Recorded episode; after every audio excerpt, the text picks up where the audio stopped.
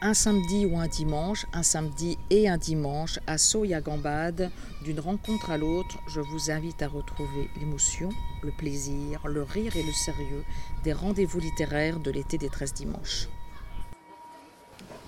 Alors on commence par moi, parce que je suis dans le concret et je n'ai aucun message.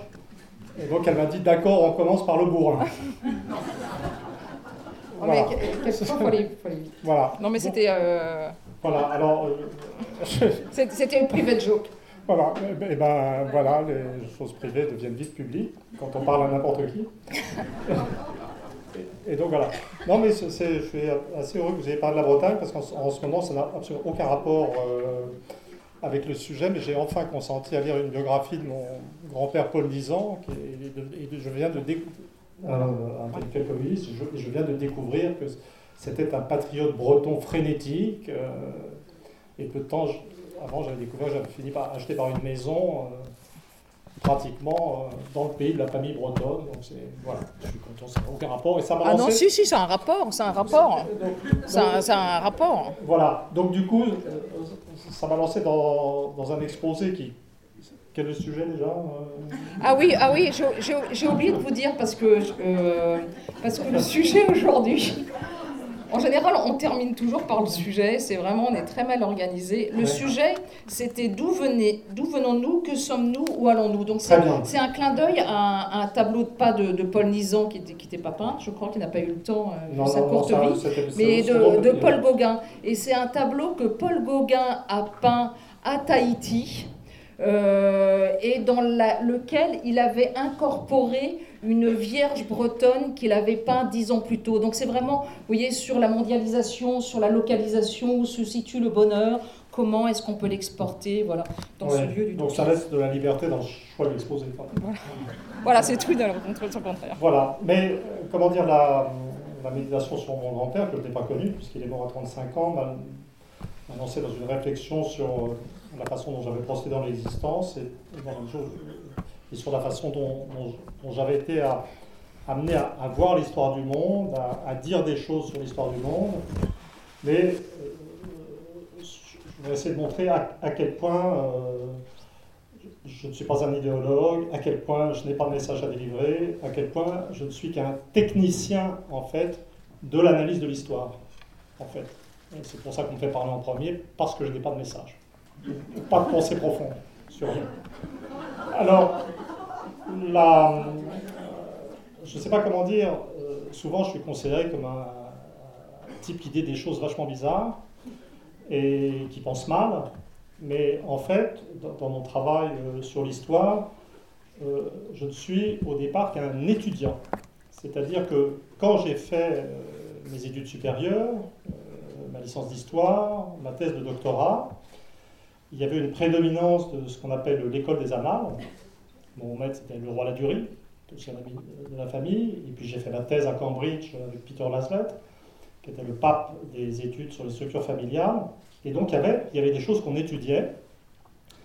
Donc on faisait de la démographie historique, on travaillait sur la mortalité, la fécondité au XVIIe et XVIIIe siècle.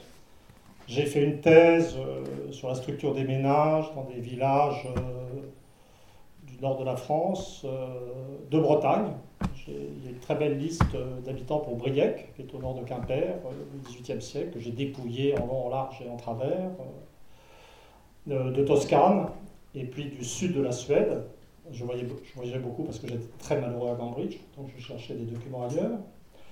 On travaillait sur la religion, le protestantisme, la déchristianisation, étaient des choses très importantes. L'alphabétisation, était euh, un sujet euh, étudié de façon statistique, était un sujet très important. Et l'une de mes Bibles, c'était un livre sur l'alphabétisation des Français qui avait été écrit par Furet et Ozouf, en fait.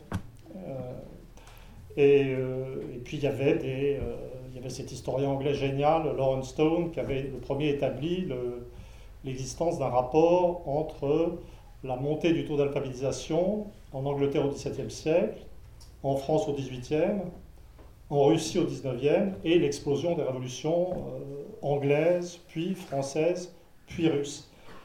Et puis, il y avait les idéologies. Alors, les idéologies, on ne les étudiait pas, mais on était dedans. J'étais membre du Parti communiste quand j'étais enfant, enfin jeune. et puis, l'idéologie, on, vivait dedans. Maintenant, il n'y en a plus. Maintenant, on a Macron. Mais à l'époque, les idéologies avaient une certaine substance et une certaine structure. Et, en fait, toute ma vie, je n'ai fait que travailler sur ces variables en technicien. C'est-à-dire, je n'ai pas. Euh, je ne suis jamais arrivé avec des grandes questions sur l'homme, avec un grand H, l'histoire, avec un grand H. J'ai, euh, par euh, étapes successives, par découvertes, me semble-t-il, successives, je suis arrivé au développement d'une vision de l'histoire humaine. Mais je dirais pas comme un philosophe le fait, ou pas comme quelqu'un s'intéresse à la philosophie politique le fait, simplement en découvrant des choses qui avaient un sens, des lois générales. je ne vais pas les mettre dans l'ordre, il y a deux grands ordres euh, de, deux choses qui sont de l'ordre de la découverte pour moi. La deuxième chose, mais là je vais présenter en premier parce que c'est ce qui permet de remonter le plus loin dans le passé de l'histoire humaine, c'est la question de l'origine des, euh, des systèmes familiaux. C'est-à-dire que, donc moi je connais, j'ai dans la tête, euh, à force, tous les systèmes familiaux du monde. Euh, donnez-moi un pays, si quelqu'un a une question à poser sur le système familial du nord-est de la Thaïlande, de Bolivie, vraiment, il n'y a aucun problème. Vraiment, je suis, j'ai passé 45 ans là-dedans. Et avec l'aide d'un ami linguiste, Laurent, Laurent Sagard, euh, j'ai fini par comprendre que la distribution dans l'espace des types familiaux traditionnels, je parle de ceux de la paysannerie ou des chasseurs-cueilleurs, euh, permettait de lire leur histoire. Donc là, j'espère que vous êtes prêts pour un moment de révélation scientifique. On l'a appris, d'ailleurs l'hypothèse vient de Laurent, mon dernier bouquin lui est dédié à, Laurent, qu'il a vraiment été très important dans, l'aide à la recherche. Mais moi, quand j'ai appris ça, quand j'ai appris qu'on pouvait lire l'histoire euh, sur une carte, dans la distribution des phénomènes, j'étais une vie absolument transformée. Et euh, moi, j'avais écrit des choses idiotes sur la distribution au hasard des types familiaux. donc un jour, Laurent me dit, mais regarde euh, ta distribution des types familiaux en Eurasie. Tu vois, là, tu as de la famille nucléaire en Angleterre, dans le nord de la France sur la façade maritime des Pays-Bas, au Danemark, en Islande, euh, puis tu en as au nord-est de la Sibérie, euh, chez les Tchouks, et quelques autres, euh, puis il y a les, populations des Philippines, puis certains aborigènes, etc. Et, donc, tu vois, tu as tes types familiaux nucléaires sont distribués tout autour de l'Eurasie, et puis le cœur de l'Eurasie, le centre de l'Eurasie, si on prend la Russie, la Chine, euh, tout le monde, euh, le, monde persan, iranien, et puis le monde arabe, euh, là, tu n'as pas du tout des types familiaux nucléaires, tu as des types familiaux très structurés, très organisés. En, fait, il ne disait pas ça parce que lui, il voyait juste des taches de couleurs sur la carte. Vous avez vu, il y a un gros pâté rouge et marron au milieu. Et puis tu as du bleu, du violet euh, dispersé sur la périphérie, et le sens des choses ne l'intéressait pas. Mais moi, je savais ce que c'était, mais lui, ne savait pas. Et, euh, et, donc, tu vois, si tu as, pour nous linguistes, euh, quand on a une carte avec un espace donné, et puis il y a un bloc central d'un seul tenant, où tout se touche, et puis des, comment dire, des grumeaux dispersés sur la périphérie, donc vous avez au milieu le caractère B, par exemple, autour des petites poches de A, un peu partout, eh ben, il y a une interprétation très simple et qui est d'autant plus convaincante ou probable ou certaine que le nombre de petites taches A sur la périphérie est, grand. Ça s'appelle le conservatisme des zones périphériques. Et ben, ça veut dire que dans un passé, dans le passé le plus ancien, tout l'espace était rempli par le caractère A, qui maintenant n'est plus que sur les poches périphériques. Et puis, à un moment donné, il y a eu une innovation B vers le centre du continent, ou l'espace étudié, qui s'est répandue vers la périphérie et qui ne l'a pas atteinte. Quand, on le dit comme ça, ça a l'air simple. Si on applique en France, si vous voulez un, truc français, bon, vous prenez les maisons à colombage ou à pont de bois. Euh, euh, si vous êtes dans un état d'esprit structuraliste, euh, vous allez avoir du mal à expliquer pourquoi il y a des maisons à Pont de Bois en Bretagne, en Normandie, en Alsace, qu'il en reste quelques-unes à Auxerre, que vous en avez dans le sud-ouest. Mais si vous les mettez sur une carte, vous voyez qu'il y a une distribution absolument périphérique, que les maisons de pierre, c'est le bassin parisien euh, étendu euh, vers Bordeaux, plus aussi la façade méditerranéenne. Et en fait, ça veut simplement dire que la maison à pont de bois, c'est la technique de construction de la fin du Moyen Âge. Il y a eu une innovation centrale qui était la maison en pierre, qui s'est répandue vers la périphérie et qui n'a pas atteint. On peut faire ça avec plein de choses. Vous pouvez vous amuser à réfléchir. Moi, j'ai compris la puissance euh, de ce mode de réflexion sur le conservatisme des zones périphériques euh, le jour où j'ai vu un punk à Périgueux, à une, date tardive. Périgueux était en plus la ville natale de Laurent, donc ça m'a vraiment parlé. Là, je me suis dit, c'est un signe, l'éternel m'envoie un signe. Alors, c'est un petit truc technique. Vous voyez, quand je voulais dire, moi je ne réfléchis pas sur l'histoire, je n'ai aucune idée profonde sur rien. Mais même quand on n'a pas d'idée profonde sur les choses, on peut arriver à des choses assez profondes. Et en fait, qu'est-ce que ça veut dire ça? Ben, ça veut dire que la famille nucléaire, dont on m'a appris dans les livres de sociologie que c'était une innovation tardive et que c'était la modernité, que ça avait été inventé par l'homme s'émancipant, et ben ça veut dire que la famille nucléaire, c'est le type originel de l'humanité, c'est le type des chasseurs-cueilleurs, on le retrouve d'ailleurs chez les chasseurs-cueilleurs, et que les systèmes familiaux lourds, compacts, organisés autour des hommes, produisant des gros groupes domestiques, c'est le résultat d'innovations dont on peut faire l'histoire et dont j'ai fait l'histoire dans un pavé de 700 pages qui s'appelle L'origine des systèmes familiaux. Puis il y a un type, on trouve d'ailleurs, c'est très joli, quand dans la carte on voit sur une zone, sur la zone, une sorte de zone frontière entre les, les types nucléaires de la périphérie et la masse centrale communautaire patrinaire, vous avez les types familiaux allemands, japonais, coréens, du sud-ouest de la France, qui sont des systèmes souches, des systèmes à primogéniture masculine, qu'on considère en, général comme des systèmes nobles en fait, mais qui sont aussi des systèmes paysans dans beaucoup de pays et qui représentent en fait un stade intermédiaire euh, de la transformation. Donc ça, c'était l'un des, euh, des grands éléments. Alors, je dirai ensuite ce que j'en ai fait, ce qu'on peut en faire, mais c'est pour moi, c'est l'une... Vous voyez, je vais vous faire un plan... Euh,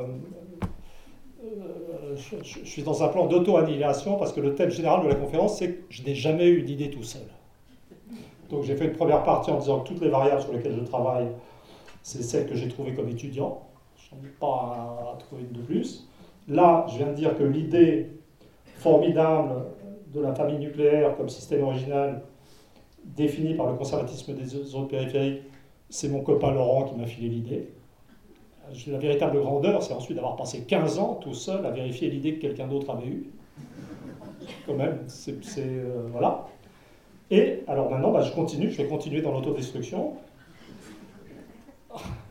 Mais j'avais, euh, euh, comment dire, quand j'étais à Cambridge, donc il faut voir, moi, je pense vraiment que la recherche, c'est des individus, il faut avoir quand même, il faut un minimum d'originalité, être capable de résister au conformisme, mais c'est à la fois très individuel et très collectif. Donc moi, je fais partie, j'étais élève de Leroy Dury, j'étais formé à Cambridge à la recherche, et ce qui se faisait à Cambridge, donc mon directeur de thèse, Peter Laslett, avait lui découvert que la famille anglaise du XVIIe siècle était déjà nucléaire. Il ne savait pas trop quoi en faire. Donc il s'était lancé dans un plan. Euh, en fait, les grosses familles du passé, c'est un mythe, ça n'a jamais existé nulle part. La famille a toujours et partout été nucléaire. Donc il s'est craché lamentablement. Avec mon aide, puisque moi, en tant que thésard, j'allais chercher partout des types complexes pour l'emmerder. Euh, c'était un plaisir pervers. Et puis, comment dire, les, euh, mais euh, un autre type de Cambridge, plus jeune, Alan McFarlane, lui a fait un pas décisif dans un petit bouquin, s'appelle, bon, en français ça va être les, origines de l'individualisme anglais. Il a compris le lien qui existait entre cette famille nucléaire anglaise et le tempérament individualiste et libéral des Anglais. Alors il a un peu essentialisé, le truc. Lui, a, McFarlane, c'est un mec euh, absolument génial. C'était mon examinateur de thèse, il m'a pas fait d'ennui, euh, même si ma thèse était mal foutue. Donc c'est vraiment euh, un mec super. Mais lui, quand même, c'est un mec qui est né aux Indes. Et c'est quand même un type qui pense que bah, à partir de Calais, euh, je ne sais pas si vous connaissez l'expression, il y a l'expression euh, start at Calais. À partir de Calais, c'est des bicots, quoi. Donc, il ne le dirait pas, il le dirait pas, mais et pas, pas vraiment dans, dans la nuance. Il n'a pas été plus loin que dire que les Anglais sont vachement spéciaux, etc. Et c'est bien déjà, mais c'est juste le contraire en fait. Les Anglais ne sont pas spéciaux, ils sont l'homme dans son état originel. Je sais, c'est paradoxal de dire ça quand on les imagine. Mais, mais c'est l'idée que l'anglais est un homme plus naturel que le français au départ, il faut oser le défendre. Hein. Voilà. Alors, euh, comment dire? Moi, j'ai ben, j'ai fait le job du français, c'est-à-dire j'ai généralisé l'hypothèse de Macfarlane. Un, jour, je me suis rendu compte que la carte de ces systèmes familiaux communautaires euh, du cœur de l'Eurasie, en fait, j'avais commencé par ça, mais là, je peux demander devant des choses, en fait, ressemblait énormément à la carte du communisme achevé. Et en fait, j'ai compris, à l'époque, j'avais même refoulé l'idée de Macfarlane. Quand on est jeune, on veut, on veut, on veut s'imaginer qu'on a des idées tout seul. Euh, alors qu'en fait, j'avais fait une critique dans le monde des livres du bouquin de Marc en disant que c'était génial. Euh, Mais j'ai mis un peu de temps à comprendre tout ce que je lui disais. Et, donc, je me suis dit, bon sang, mais c'est bien sûr. Euh, la structure familiale communautaire des paysans russes, chinois, serbes ou vietnamiens, quand elle se désintègre, c'est une structure familiale très autoritaire, très égalitaire, elle se désintègre et les valeurs d'autorité, d'égalité passe dans l'idéologie euh, de remplacement, et on a le communisme russe, le communisme chinois, ça marche très bien. Ou en Italie centrale, euh, vous avez le communisme italien quand il existait, sur la bordure nord-ouest du massif central. Euh, alors là, c'est pas patrilinéaire, c'est des gros groupes familiaux, mais vous avez aussi ce que j'appelais la Joanie Country, à la fin du Parti communiste. Et même si vous regardez la région de l'intérieur, il y a une région dans, l'intérieur à, l'ouest des côtes d'Armor et qui mord sur le Finistère jusque vers Carac. Donc on, y est sans doute. Alors je ne sais pas où ça en est, mais il y avait du vote communiste. Et quand vous, avez quand vous allez au niveau des structures familiales anciennes, c'est pas exactement la famille communautaire, mais vous avez des types complexes en apparence, on en parlait au déjeuner, assez matriarcaux. Moi, je ne suis pas loin de penser qu'une une autorité féminine excessive vaut autoritarisme familial en général. Voilà, mais ça marche très bien aussi. Au déjeuner, vous êtes allé plus loin, vous avez dit que c'était la cause de suicide. Est-ce que quelques suicides sont vraiment plus graves qu'une grosse implantation communiste? Je dis ça en, en tant qu'ancien membre du parti, auquel je dois beaucoup. Voilà, donc et, donc finalement, j'ai passé un an au musée de l'homme, j'ai inventorié tous les types familiaux. Je ne connaissais pas tous les types familiaux au départ. Et puis j'ai défini euh, sept types familiaux, et puis ensuite j'ai raffiné, et puis donc j'ai montré que la social-démocratie, démocratie chrétienne, ça correspondait plutôt à la famille souche. Euh, j'ai fini par euh, réécrire l'histoire de l'Europe en intégrant les variables religieuses, mais toujours sur la base d'une carte des structures familiales. Et c'est une sorte de deuxième temps. En, gros, c'est ces deux choses que je viens de, que je viens d'évoquer en, quelques minutes, c'est-à-dire là l'existence d'une correspondance entre la diversité des types familiaux et la diversité des formes idéologiques apparues euh, dans la phase de modernisation et de désintégration des types familiaux et de désintégration des croyances religieuses, donc première chose. Et puis ensuite, après, expliquer le processus de différenciation des types familiaux à partir d'un modèle nucléaire universel original, originel, et eh ben, ça m'a occupé 40 euh, ou 45 ans de vie de chercheur. Donc on peut résumer en 5 minutes. Et on se dit, euh, une fois que j'ai eu l'honnêteté de l'avouer un jour à Montpellier, et je vais recommencer, je ne peux pas m'empêcher, et dire que j'ai fait tout ça parce que je ne savais pas danser, c'est vraiment. Euh, c'est bizarre une vie quand on fait le bilan. Hein. Voilà. Et donc, alors maintenant, le sujet c'est quand même où allons-nous? Euh, Maintenant que nous savons qui nous sommes. Voilà. Et donc en fait, donc en fait, ce que je veux dire, c'est que partant de rien, n'ayant aucune idée sur le sens de l'histoire, j'avais plutôt de formation marxiste au départ, et simplement en étudiant des corrélations famille, idéologie, famille, organisation économique, et puis en arrivant avec l'aide d'un copain à expliquer comment la diversité des types familiaux apparaissait, en fait c'est déjà, une vision de l'histoire. Parce que quand même la famille c'est important, les idéologies c'est important, euh, et puis dans toutes les études de détail, euh, j'intégrais euh, des phénomènes démographiques, des phénomènes religieux, et puis les niveaux éducatifs. J'ai aussi étudié, j'ai aussi fait un bouquin sur le rapport entre type familial, vitesse de décollage éducatif, euh, éducative et des choses comme ça. Mais, et donc, j'ai fini par développer ce qui est vraiment une vision de l'histoire, mais pas une vision de philosophe, une vision de, bricoleur qui, qui croit discerner des corrélations. Alors, la faiblesse de ma vision, c'est qu'elle n'est pas apparue de manière grandiose, euh, euh, comme, euh, je ne sais pas, sortie tout armée comme Athéna, etc. Je me souviens plus très bien de. Je pense que j'ai un peu trop mangé à midi quand même. mais, mais je dirais que l'avantage de cette vision d'histoire, c'est que comme elle est fondée sur des corrélations spatiales, statistiques et autres, c'est qu'elle est probablement exacte. Donc elle n'est pas grandiose de mon point de vue, mais exacte. Donc je vous laisse le choix. Est-ce que vous préférez du grandiose ou de l'exactitude C'est un choix. Alors, qu'est-ce que ça donne pour le. Il me reste combien de temps là bon, Parce qu'il ne faut pas non plus. Euh... 5 minutes, 5 minutes là non, non, non, vous avez 20 minutes. Ah bon Oula Bon. Et donc, euh, ce qui est, euh, là où les choses deviennent vraiment intéressantes, c'est quand on, quand on, si on réfléchit, si, si, on a ce modèle en tête, euh, qui, a, fini par devenir pratiquement une composante de ma personnalité. Enfin, quand on passe une vie à faire ces trucs-là, euh, en fait, euh, moi, quand je vois les gens, je me demande quel est leur type familial, d'où ils viennent. Le type familial sur un, territoire. quand je voyage, les, les pays me sont presque transparents parce que je sais comment.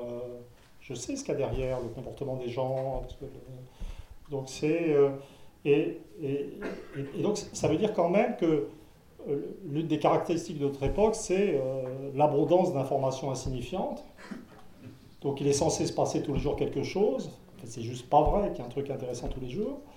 Et, donc on a en soi une sorte de, représentation de, la forme de l'histoire qui, qui a pris son autonomie par rapport au système d'information qu'on nous impose.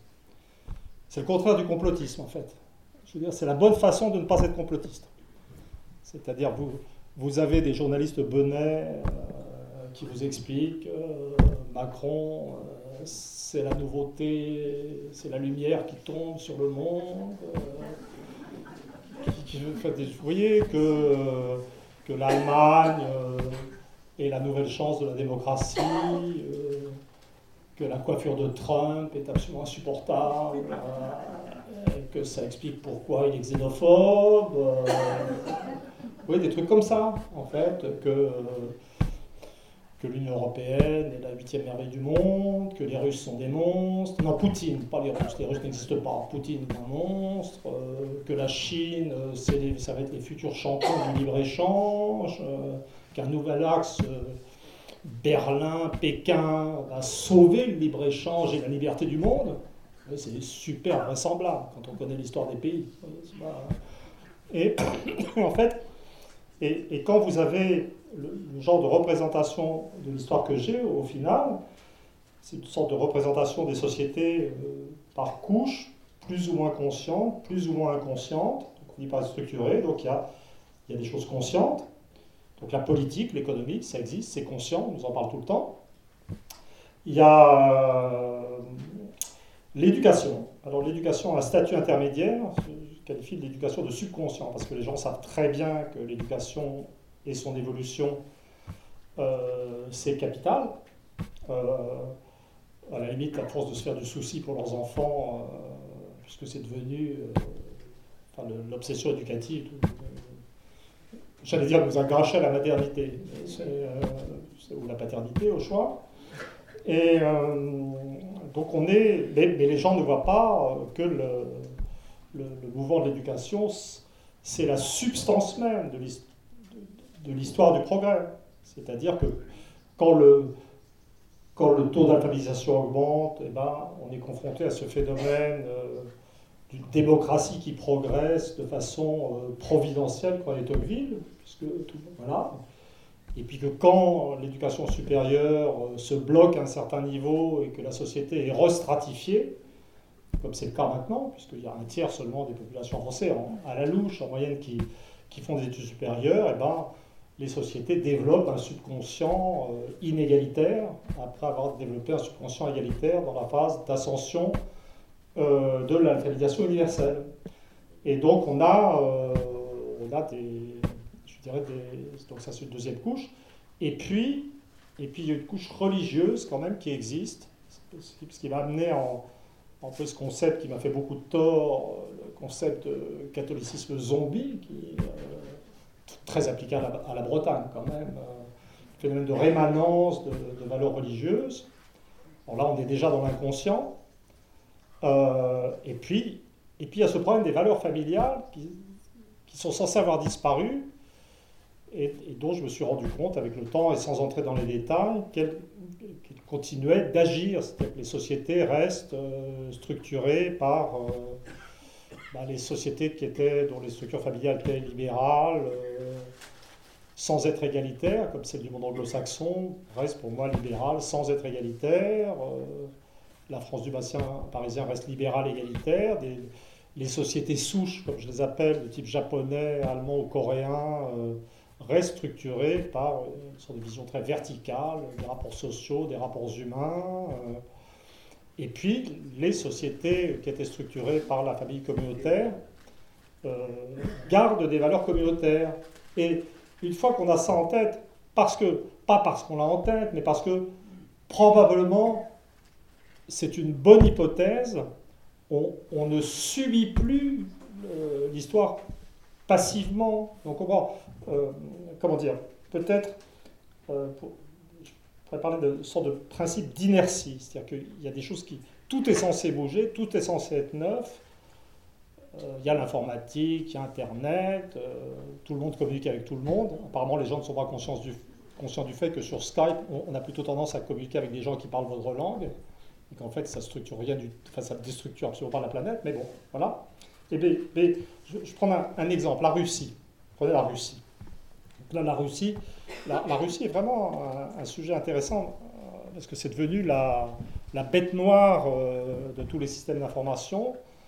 Euh, Poutine est un monstre. Qu'est-ce qu'on peut dire d'autre sur la Russie de monstrueux? Moi, je ne pense pas comme ça, donc ça ne me vient pas naturellement. Qu'est-ce qui vous vient comme idée horrible sur la Russie là? L'espérance de vie? Hein?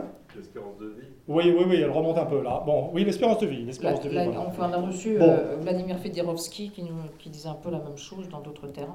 Mais c'est-à-dire, il disait du bien ou du mal ben, Il disait qu'il y avait une inimitié qui était organisée entre l'Europe et la Russie et qui était une énorme erreur. Ah et, il a, il a, un peu démonté euh, les causes euh, de la construction de cette inimitié par nos politiques. Voilà. Alors, quand on, quand, on a le genre de modèle de l'histoire euh, que j'ai en tête, eh ben, en fait, on, moi j'ai une très grande admiration intellectuelle pour, euh, pas simplement Poutine, mais pour l'équipe dirigeante russe, parce que quand on lit leur, textes texte diplomatique, ça vole nettement plus haut que ce que produit le Quai d'Orsay. Hein. c'est quand même euh, des gens qui sont formés. Peut-être c'est les restes du marxisme et d'une conscience de l'histoire, quand même. c'est une vision, c'est une vision fausse, mais c'est bien d'avoir une, il vaut mieux une vision fausse qu'aucune vision. c'est exactement ce que disait, excusez-moi Emmanuel, ce que disait Vladimir, que autrefois les gens mentaient, mais ils savaient qu'ils mentaient, alors qu'aujourd'hui ils mentent et ils croient à leurs mensonges. Voilà, très bien. Donc ça c'est pour ceux qui ne suivent pas tous les samedis, tous les dimanches, vous voyez, il y a quand même euh, un tricotage dans l'été. Je, suis très heureux de donner l'occasion de... voilà. De faire des révisions. Voilà, et donc si, si, on, si on arrive... Euh, avec cette vision un peu plus en profondeur des sociétés, avec leur histoire, l'épaisseur, on se dit, ben voilà, ben la Russie, qu'est-ce qui a été caractéristique de la Russie? Bon, la Russie, c'est un pays où la structure familiale communautaire est apparue tardivement. Elle était très puissante. Les ménages paysans russes euh, étaient des masses euh, absolument incroyables au XIXe siècle. Ça a explosé, ça a produit le communisme. L'une des particularités de la famille russe, c'est que le système était tellement récent que le statut de la femme n'a pas été très abaissé. Et donc il y avait un paradoxe dans, le système anthropologique russe, une situation importante des femmes et d'un système euh, implicitement étouffant pour l'individu. Ce qui vous permet déjà de comprendre cette espèce de mélange d'enfermement et de dynamisme euh, qu'a été toute l'histoire russe. C'est-à-dire un mélange de euh, une tendance à, je veux dire, à, des tendances totalitaires ou autoritaires, mais aussi un très très grand dynamisme je ne voudrais pas l'air militarisme, mais je rappelle sans arrêt, il y a une époque j'étais tombé amoureux du char T-34, qui était le, meilleur de la Deuxième Guerre mondiale, et qui est bien apparu dans un, parti, dans un pays totalitaire, euh, censément paralysé par le totalitarisme. Donc il y a une sorte de créativité euh, extraordinaire. Et donc qu'est-ce que ça donne maintenant? Donc le communisme s'effondre parce que l'économie centralisée ne peut pas marcher.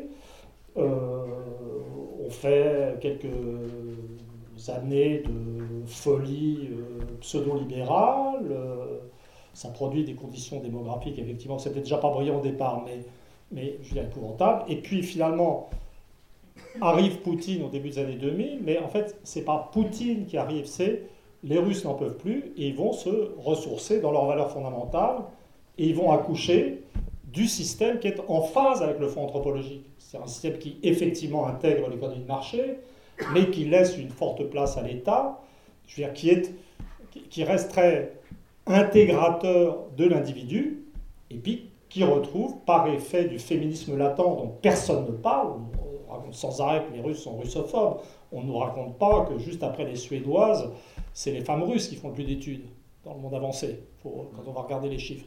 Et, euh, donc on est, et, donc là, tout le monde se réveille surpris euh, de ce que la Russie, qui, était qui il y a 10 ans était censée disparaître, euh, revient comme un acteur majeur sur la scène internationale, alors qu'elle n'a que 145 millions d'habitants.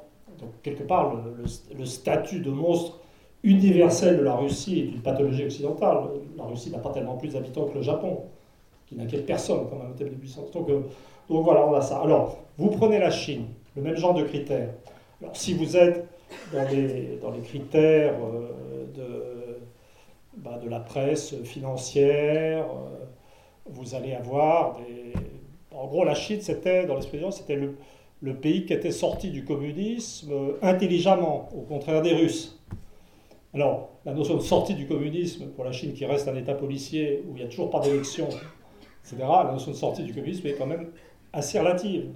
Et si vous êtes sur ces variables anthropologiques, vous allez aller essayer de voir ce qui se passe vraiment en Chine. Alors là, les démographes, euh, c'est même pas la peine de, c'est pas la peine de faire euh, le genre de, à la limite tout ce que je viens de dire est complètement inutile. Si vous voulez vraiment comprendre le scepticisme des démographes concernant la Chine, dont on s'annonce régulièrement qu'elle va prendre la tête de l'économie mondiale. alors, le fait, tout, tout le monde pense au classement de Shanghai des universités. Euh, et tout le monde oublie que ce pays qui classe les universités, les universités de pays où 30 ou 40 ou 50% d'une classe d'âge fait des études supérieures, en Chine, c'est 5%. Donc c'est le, le, jour des fous. Vous voyez C'est le pays sous-développé sur le plan éducatif qui, qui donne des bons points et des mauvais points. Mais en fait, c'est tout à fait une fiction. Vous êtes démographe, vous n'êtes pas là-dedans. Et donc vous regardez euh, ce qu'on appelle le sexe ratio, c'est-à-dire la proportion, euh, le sexe ratio à la naissance, la proportion de filles et de garçons parmi les naissances. Alors dans une population eurasiatique normale, le sexe ratio tourne autour de 105. 105 garçons pour 100 filles. 106 euh, à la rigueur. Si vous atteignez 107, c'est pas, il se passe quelque chose. C'est-à-dire que, en fait, les moyens de. Avant, on avait l'infanticide, des bébés de sexe féminin, et maintenant, on a tous les tests de dépistage, euh, très peu de temps après la conception, Et donc, si on veut avoir un garçon et qu'on voit que le fœtus est une fille, on peut pratiquer un avortement sélectif. Donc, la Chine avait atteint, non pas 107 de sexe ratio, mais 120. C'est-à-dire que la réalité, euh, un coup d'œil, non pas de type euh, The Economist euh, de, de, la Chine, mais de type démographico-anthropologique, ne nous indique pas du tout, ne nous montre pas du tout la Chine prenant la tête de la modernité mondiale, mais en fait, depuis l'effondrement du communisme, en pleine régression antiféministe. Parce que le communisme, lui, était très féministe. Et c'est le communisme qui. C'est l'héritage des Russes, en fait. Les Russes avaient donné, à, avec la culture russe un peu féministe, l'une des marques du. Et partout, le communisme s'est effondré, en Allemagne de l'Est, en, Chine, le, statut des femmes a en pratique plutôt régressé. C'est ce qu'on ce ce qu'on ne dit pas tous les jours dans le monde. C'est dommage. Et, euh, euh, voilà. Alors, ce, qu'est-ce que ça veut dire ce, sexe ratio anormal? Alors, ça retombe un peu. Là, il y a peut-être un petit progrès. Il faut être exact, il faut être à jour. Ça peut-être retombe à 118. Euh, peut-être ça se calme, mais ça reste.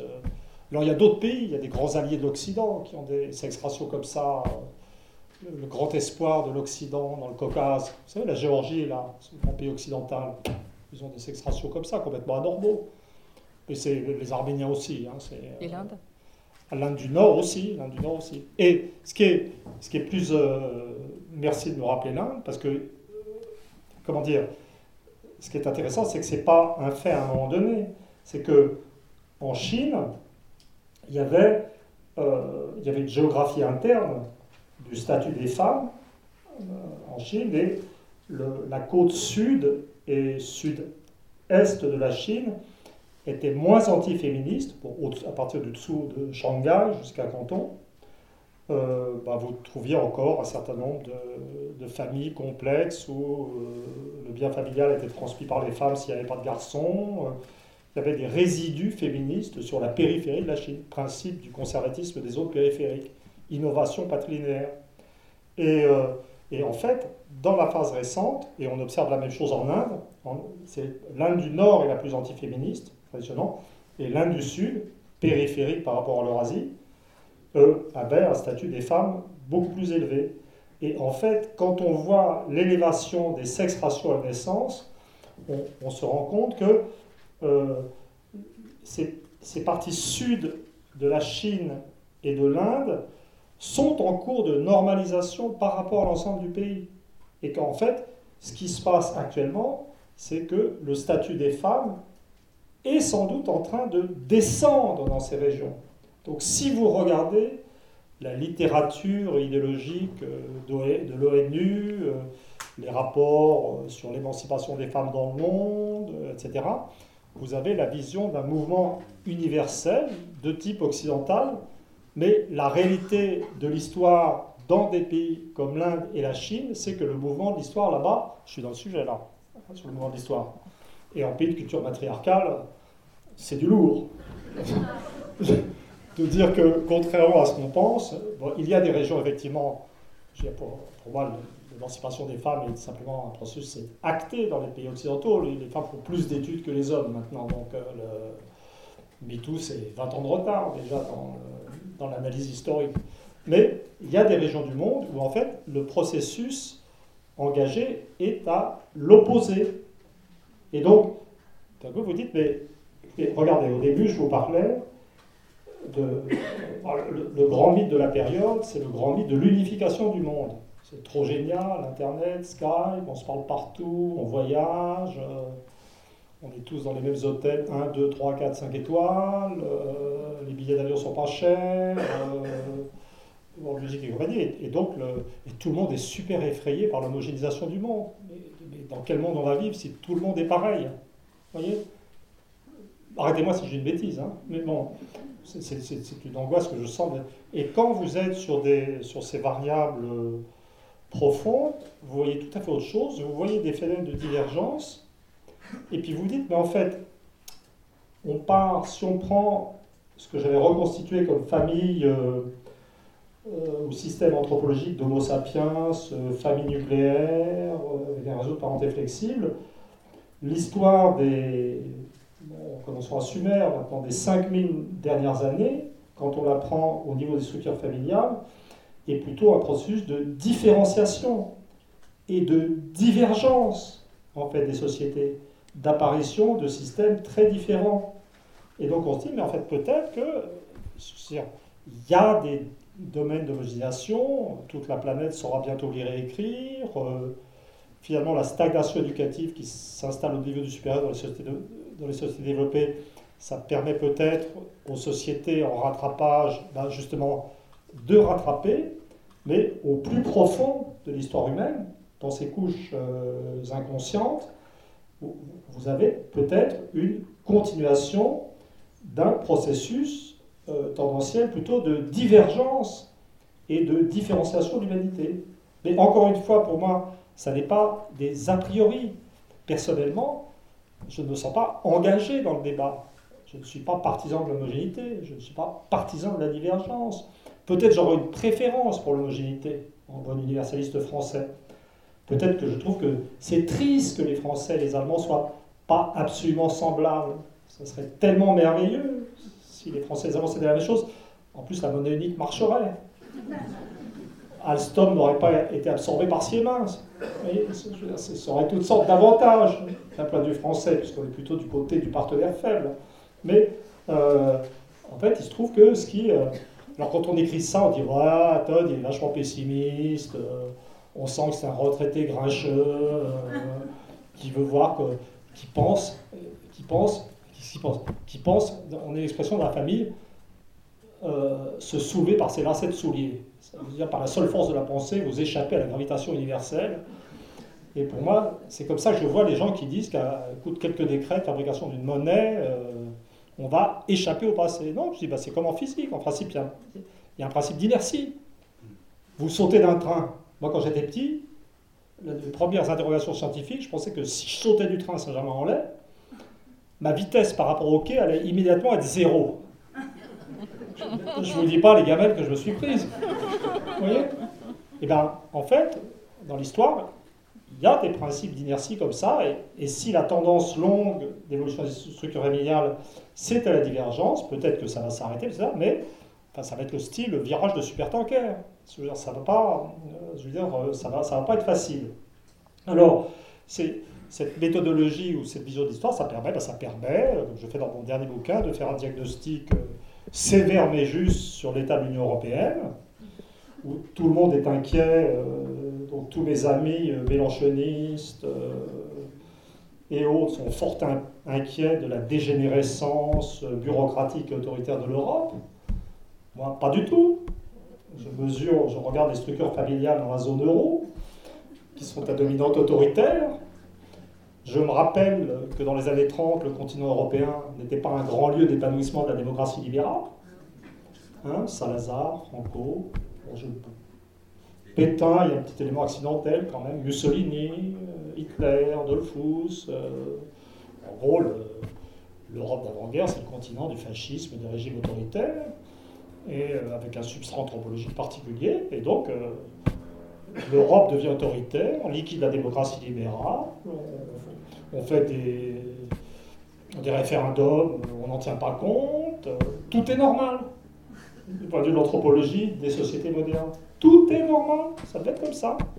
Les Américains sont retirés, les Anglais se retirent, et donc l'Europe retrouve son principe d'inertie autoritaire. Et... Oui, je suis optimiste quand même. Je dis aucune raison de s'affoler.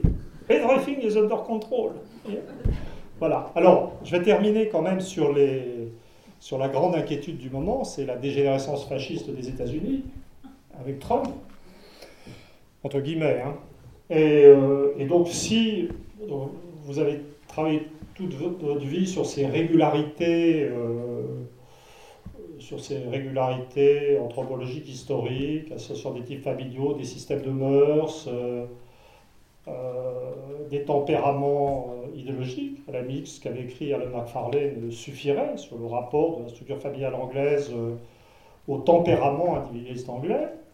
Alors, vous avez ça en tête, et vous dites, mais bon, alors Trump, bon, Qu'est-ce que ça veut dire? Parce que là, il y a une rafale, putain, je m'en suis tapé 5 ou 6 des bouquins qui sortent aux États-Unis sur la menace fasciste aux États-Unis, euh, qui compare Trump à Orban en Hongrie, euh, avec des parallèles avec l'effondrement fasciste en Europe entre deux guerres, enfin le film d'horreur, vraiment le film d'horreur. Alors, deux choses, et, présentant bien évidemment euh, les anti-Trumpistes comme des parangons de libéralisme démocratique. Tous les gens euh, qui trouvaient complètement normal euh, l'explosion des inégalités économiques, le règne de l'argent en politique, tous ces types-là sont présentés comme les défenseurs normaux de la démocratie libérale. Hein comme ça. Et donc vous regardez, vous êtes démographe, toujours le côté bricolage empirique. Vous voyez qu'entre 1999 et 2013, euh, la mortalité des Américains blancs de 45 à 54 ans a augmenté. Et donc, qu'est-ce qui, qu'est-ce qui s'est passé aux États-Unis? Donc, vous aviez, j'avais la chance, on peut dire, d'être aux États-Unis en vacances pendant, la, pendant un bout des primaires, c'est les situations exactes, où j'avais poussé la, j'ai déjà raconté, mais j'en suis très fier, la conscience du chercheur jusqu'à passer une nuit dans l'hôtel Trump de Las Vegas, qui était effectivement doré mais immonde. La baignoire n'était pas lavée. Et donc, vous aviez, donc, vous aviez des Hillary Clinton qui était là, on, aurait cru des socialistes français à la grande époque, nos valeurs. Nos valeurs sont les plus belles, l'Amérique, blabla, le monde, hein, voilà.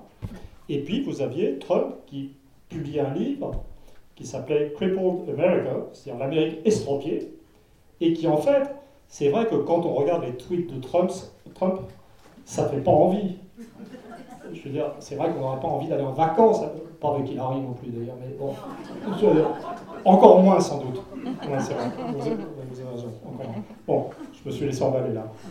C'est la puissance de l'emballement rhétorique. Mais, mais et, c'est vrai que sur toutes sortes de trucs, il ment. C'est-à-dire quand il parle d'Obama comme n'étant pas un vrai citoyen américain, c'est un type qui ment sur, sur tas de détails. Mais en ce qui concerne le diagnostic fondamental euh, sur la société américaine, c'est lui qui disait la vérité.